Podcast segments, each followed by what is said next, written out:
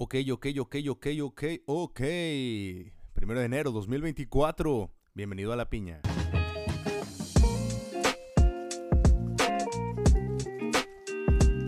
Buenos días amigos, buenas tardes, buenas noches, no sé a qué hora estén escuchando esto, yo lo estoy grabando de mañana, pero el día de hoy arrancamos oficialmente la piña, hoy es el primer día del año 2024 y arrancamos oficialmente la piña. Quiero hacerte algunas recomendaciones que creo que te pueden servir muy bien. Cuando empezamos un nuevo reto de búsqueda de Dios o queremos bajar de peso, a mí me ha pasado mucho cada año. De hecho, si alguien se quiere sumar conmigo a hacer un reto de bajar de peso, yo le entro. Este año ya tengo mi bici lista y ganas de correr y de andar en bicicleta. Tal vez es lo que me va a dar más tiempo. Pero si tú te sumas conmigo, está chido ir acompañado. Justo eso es a lo que quiero llegar. Solo no se llega a ninguna parte. Bueno, no me refiero a andar en ruta, obviamente. Si andas en coche y pones tu Waze, vas a llegar a cualquier destino.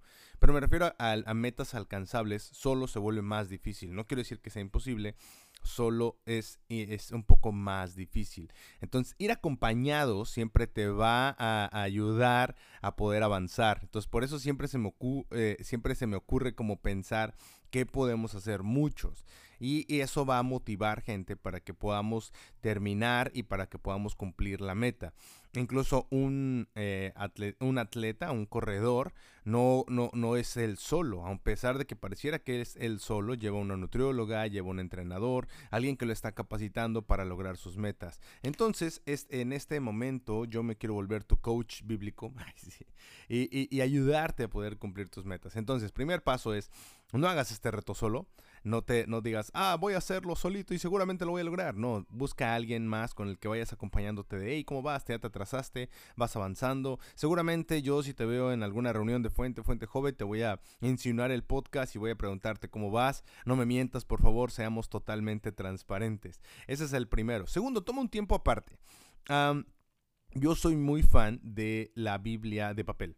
Eh, ¿Por qué? porque me facilita mucho la búsqueda de Dios sin distracción. Si de por sí ya soy distraído, yo soy esta persona que puede subir a mi, a mi oficina y de pronto decir, ¿a qué venía? Y regresar y luego quedarme abajo haciendo otra cosa y decir, ah, nada más bajé por esto y me vuelvo a subir y digo, ¿para qué subí? Y sucesivamente me sucede eso.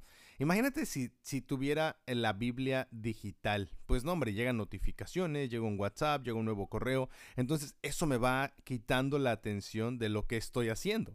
No sé si a ti te pasa, a mí me pasa mucho, tal vez me estoy proyectando, perdón si me estoy proyectando, pero justo es eso.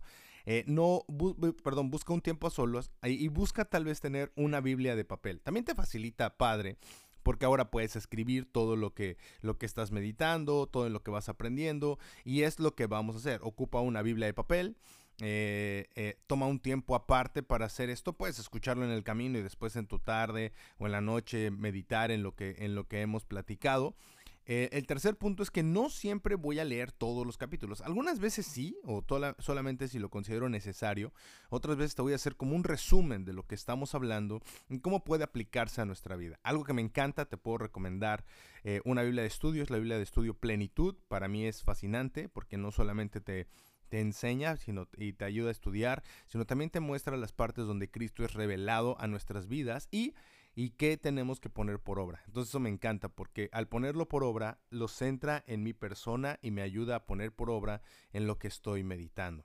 Entonces, punto número uno, ya no me acuerdo cuál es el punto número uno, ya ves, soy disperso. bueno, punto número tres. Eh, eh, el punto número uno es no camine solo, ya lo había dicho. Punto número dos, toma un tiempo a solas, ocupa una Biblia de papel, algo que te ayuda a no distraerte. El tres, ya lo había implicitado un poco en el dos, pero ahí te va. Ten, un, ten hoja y papel. Yo sé que es medio old school, pero creo que muchas veces se queda más grabado lo que anotamos en papel y lápiz que lo que escribimos en digital. No sé si a ti te pasa, pero a mí me, ayuda mucho escribirlo en lápiz y papel. De hecho, en mi, en mi proyecto de estudio, cuando estoy estudiando para enseñar o cuando me toca predicar, siempre tengo mi Biblia, una hoja de papel y lápiz eh, porque me ayuda a escribir de mejor manera. Entonces puedo anotar mejor mis ideas, puedo masticarlas y después cuando lo paso a digital puedo incluso como un poquito remasterizar. Entonces esta parte es bien importante. No lo haga solo, toma un tiempo aparte, ocupa una Biblia de papel y ten donde anotar. Bueno, ahora, esto va a suceder de la siguiente manera. ¿Por qué estoy dando toda esta explicación? Es el primer día y pues quería, creo que en los otros tres días nunca dije esto, pero entonces quería acomodarte este intro para que pudiéramos hacerlo muy bien.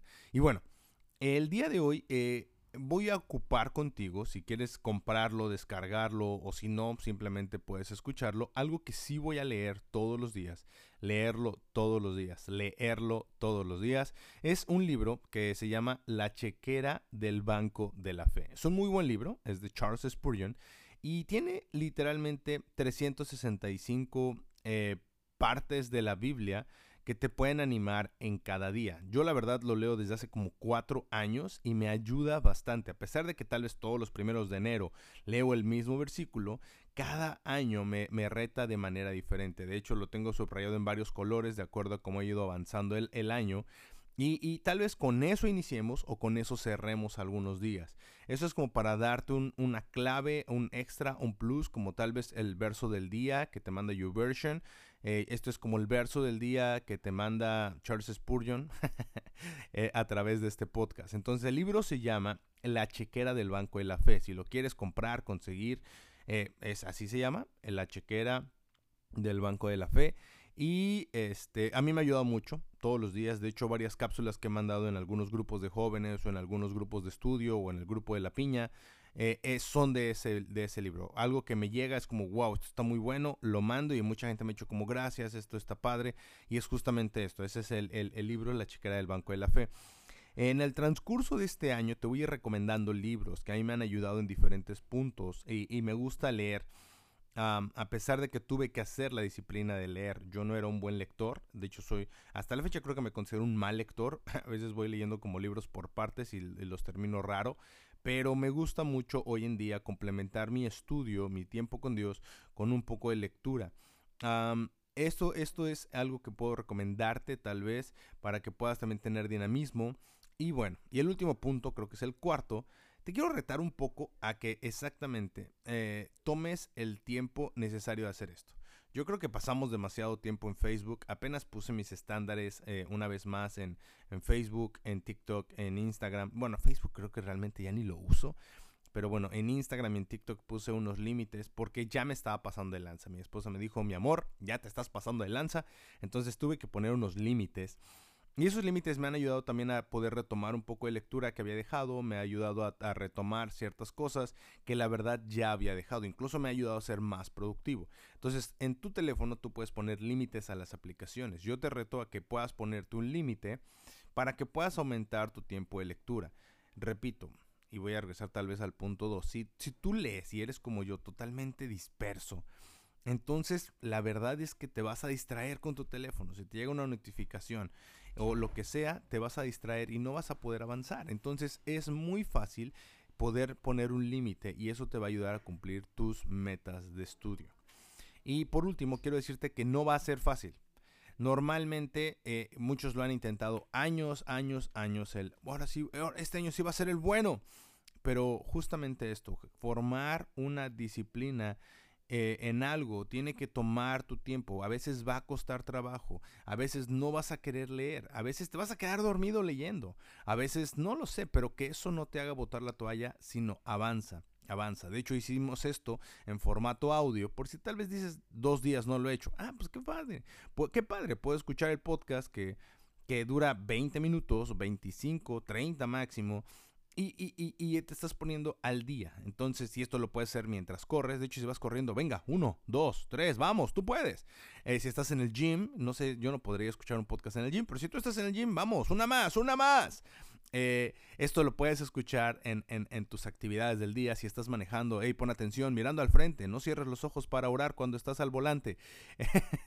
no sé, pero justo esto. E, enfócate en algo y trata de hacerlo. Y si de pronto no le pusiste atención, regrésalo porque creo que todo lo que Dios quiere hablar a nuestra vida a través de esto va a poder ayudarte a retomar tu relación con Dios si es que la habías perdido o a, iniciar tu relación con Dios. Entonces, vamos a meditar en el libro de Romanos. Como te había comentado el día de ayer, vamos a empezar con Romanos, vamos a también meditar, vamos a arrancar con Oseas. Y eh, si tú tienes preguntas, puedes dejárnoslas en nuestro Instagram de Caro o el mío. El mío estoy como Johnny con doble N, Contreras Film.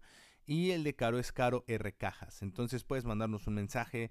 Eh, eh, evidentemente no vamos a andar ventilando lo que tú andes preguntando, pero justo eso. Si te quedó alguna duda respecto a esto o tal vez quisieras ahondar más en alguna información, podemos ayudarte. Entonces el proceso va a ser el siguiente. Vamos a meditar un poco en, cada uno de estos libros. Vamos a leer la chequera del Banco de la Fe y al final vamos a hacer una oración. Y, tal vez me encantaría que esto sea el inicio de tu día, pero que no sea toda tu relación con Dios, sino que después de terminar puedas meditar en lo que platicamos de Romanos, puedas meditar en lo que platicamos de Oseas y puedas meditar un poco en lo que dijo eh, eh, el libro de la chequera del Banco de la Fe para poder aplicarlo en nuestra vida, orar, hacer oraciones más extendidas, ponernos en comunión con Dios. Entonces, todos esos consejos sé que ya tomé aproximadamente 10 minutos para darte toda esta introducción, pero quería dártela porque para mí es muy importante que tú y yo podamos conectar con Dios de una manera real.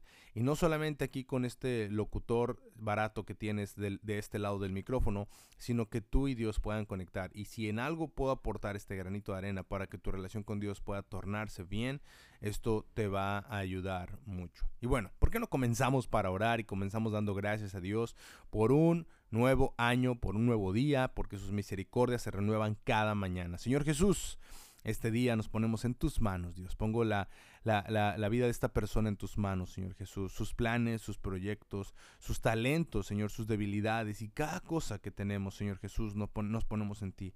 Este año lo consagramos para ti, Dios. Nos ponemos a cuentas contigo, Dios, y te pedimos que cada proyecto que hemos pensado, todo venga de acuerdo a tu voluntad y de acuerdo a tu corazón, Dios. Que no nos desviemos este año ni izquierda ni a derecha, sino que podamos caminar en tu voluntad, que podamos ser hábiles para poder sanar relaciones rotas, que podamos ser hábiles para poder ser agentes de paz y no agentes de pleito, Señor Jesús, que podamos ser hábiles para caminar en tu voluntad y caminar siempre tomado de tu mano, Dios.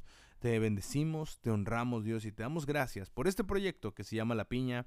Oro que cada persona que escuche La Piña pueda retomar su relación contigo si es que la ha perdido o pueda iniciar una si tal vez no tiene idea de cómo iniciar una relación con Dios. Dios, que esta pequeña ayuda que estamos dando, Dios pueda formar relaciones firmes y fuertes de eh, tú con las personas, Dios. Te damos gracias en el nombre de Cristo Jesús. Amén y amén. Pues bueno, el día de hoy, primero de enero, quiero comenzar con la chequera del banco de la fe. Y dice así, Génesis capítulo 3, verso 15. Y pondré enemistad entre ti y la mujer, y entre tu simiente y la simiente suya. Esta te herirá en la cabeza y tú la herirás en el, y tú la herirás en el calcañar. Eso dice Génesis 3, 15. Dice el texto, esta es la primera promesa del hombre caído. Contiene el Evangelio completo y la esencia del pacto de gracia. Ha sido cumplida en gran medida. La simiente de la mujer, nuestro Señor Jesús, fue herido en su calcañar y fue una terrible herida.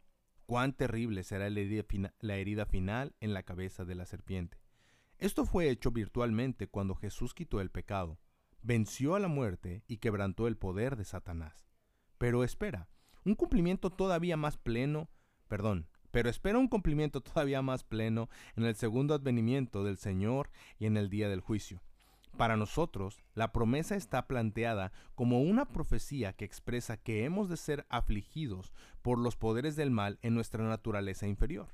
Y así seremos heridos en nuestro calcañar, pero triunfaremos en Cristo, que pone su pie sobre la cabeza de la serpiente antigua a lo largo de todo este año tendremos que aprender la primera parte de esta promesa por experiencia a causa de las tentaciones del diablo y de la malignidad de los impíos que constituyen su simiente.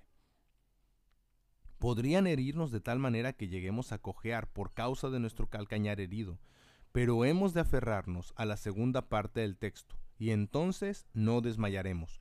Por medio de la fe, regocijémonos porque todavía hemos de reinar en Cristo Jesús la simiente de la mujer. La chequera del banco de la fe. Muy bien, esta es la primera parte. Eh, algunas veces voy a hacer algunos comentarios. Eh, creo que hoy está muy claro, pero si quieres te lo podría explicar.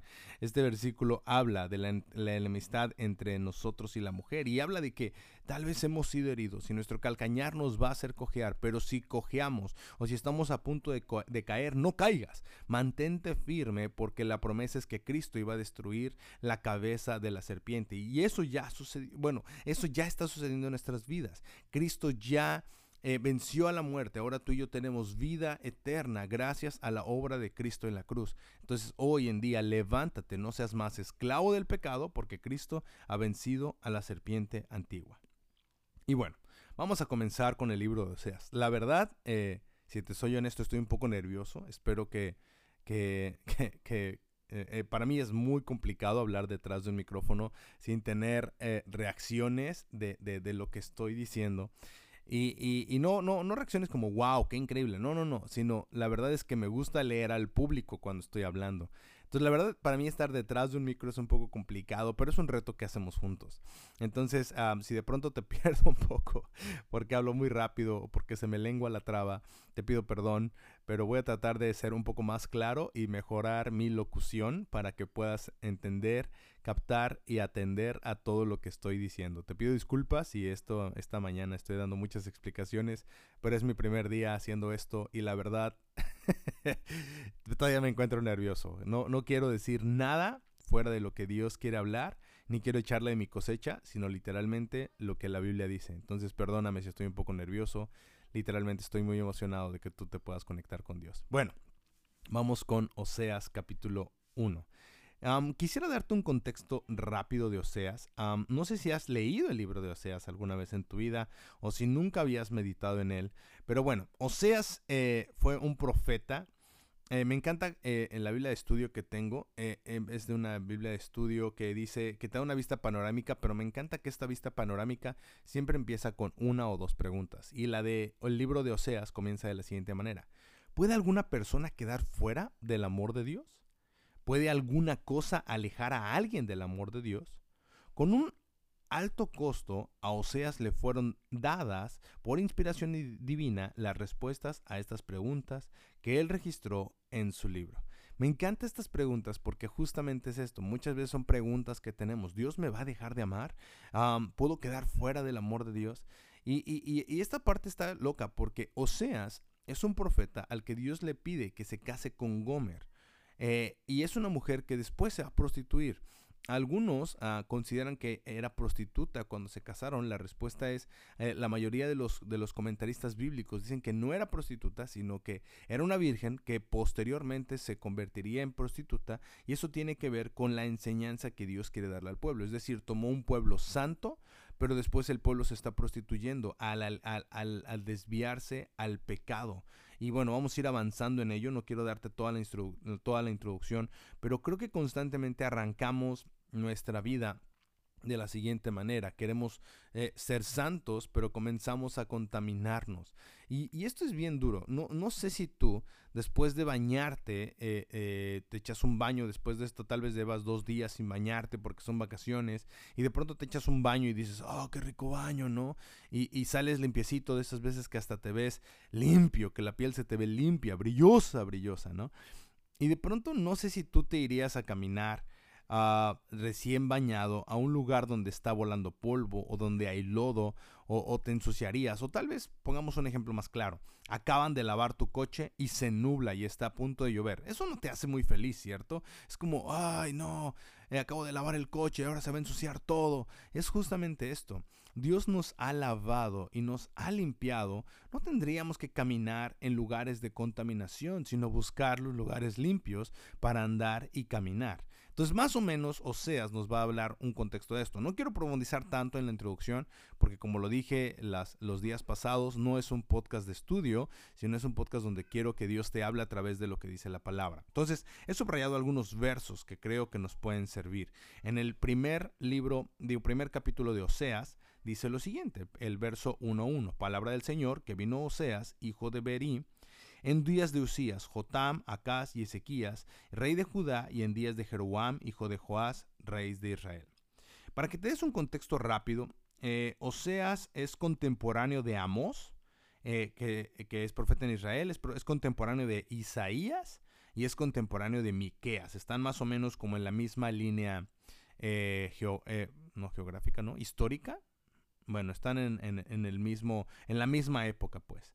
Pero Oseas, Dios le pide algo muy, muy, muy que no suena coherente. Dice, cuando por primera vez el Señor habló por medio de Oseas, el Señor le dijo, ve, toma para ti una mujer ramera y ten con ella hijos de prostitución, porque la tierra se prostituye gravemente, abandonando al Señor. Y, constantemente vamos a ver versículos en, el, en, los profetas menores que literalmente, ¿por qué quise empezar con profetas menores? Ahí te va. Los profetas menores literalmente se puede comparar mucho con la época que estamos viviendo hoy en día. Vivimos en una época donde la gente está tomando sus propias decisiones sin consultar a Dios. Estamos desviándonos del camino de Dios, pero queremos la ayuda de Dios. Y, no hay mucha coherencia en ello. Y entonces me encantó iniciar con esto porque vas a darte cuenta a través de los profetas de menores cómo el pueblo de Israel, que ya estaba lejos de Dios, se parece mucho en ocasiones a nuestro propio pueblo. Y entonces el verso 4 dice, y el Señor dijo Oseas, ponle por nombre Jezreel, porque dentro de poco castigaré a la casa de Jehú por la sangre derramada en Jezreel y pondré fin al, al reino de la casa de Israel. Eh, eh, aquí vamos a ver algo. Jehú, híjole, su, historia termina pronto. De hecho, dos de, las doce tribus termina pronto la historia. Pero es porque cada vez se alejaban más de Dios. Dejaban de ser el pueblo que consultaba a Dios para tomar decisiones y empezaban a ser el pueblo, perdón por los sonidos de fondo, todavía estamos ahí en, en casa de mi suegra, entonces si de pronto suenan ahí risas, carcajadas o cosas así, pues es la familia que está aquí cruzando la puerta. Eh, perdón por ese paréntesis. Y entonces, algo que, Dios empieza a hablar es que va a hablar de destrucción, pero no, no, no, no es como que Dios quiere sangre, sino que el pueblo se ha alejado de Dios. Entonces, como toda nuestra desobediencia tiene una consecuencia, si tú y yo rompemos la ley, tenemos una consecuencia. Si te pasas un semáforo, un tránsito te va a alcanzar y te va a poner una multa. ¿Por qué? Porque estás quebrantando la ley. Es una consecuencia de tu pecado y, es algo que a veces no comprendemos constantemente. El verso 6 dice, y ella concibió otra vez y dio a luz una hija y el Señor le dijo, ponle por nombre la Ruama, porque ya no me compadeceré de la casa de Israel, pues no los perdonaré jamás. Es Dios hablando a nuestras vidas, de acuerdo a nuestras circunstancias de acuerdo a lo que hemos hecho para alejarnos de Dios. Y, es esta parte, es, es triste empezar a leer esto. Es triste que el primer capítulo ya nos esté hablando de un Dios que está cansado, que, que de, de, un Dios, no, tal vez no lo estoy diciendo de la manera correcta, no sé si estás comprendiendo mi punto, no es que Dios esté cansado, sino que estamos lastimando el corazón de Dios y Dios dice, ah, ¿cuántas veces los he perdonado? Y, hay, una, hay un momento en mi vida que me gustaría compartir contigo en este momento. Recuerdo que hubo una temporada que, vinieron unos profetas a Fuente y, querían, eh, más bien me, pasaron al frente a, la profecía. Y de pronto yo sabía que mi vida no andaba al 100. Y, y, uno de los profetas dijo algo que literalmente lo sentí como un abrazo de Dios a mi vida. Y eso me hizo tomar unas decisiones diferentes. Dijo lo siguiente, lo primero que dijo fue, tú sabes que Dios ha sido bueno y misericordioso contigo. Con eso me acabó. Porque yo sé que he sido malo, yo sé que Johnny constantemente falla, yo sé que no merezco la misericordia de Dios. Y yo sé que puede sonar eh, eh, aquello como de, ah, wow, qué profecía, pues Dios es bueno y misericordioso contigo. Sí, pero era justo las palabras que necesitaba escuchar en ese momento porque yo sabía que no estaba bien y mi temor era, oh, Dios me va a confrontar, Dios ya me va a regañar, ahorita va a sacar su látigo y me va a latigar. Pero realmente las palabras fueron de amor en medio de esta circunstancia. Y es justo esto, aunque tú no lo escuches de esta manera, Dios está mostrando amor en esto, está dando anticipación y está diciendo, hey, arrepiéntanse. Después quiero terminar con el verso 10. Dice, pero el número de los israelitas será como la arena del mar, que no se puede medir ni cortar. Y sucederá que en lugar donde se les dice, no son mi pueblo, se les dirá, son hijos del Dios viviente. Y los hijos de Judá y los, y los israelitas se reunirán y nombrarán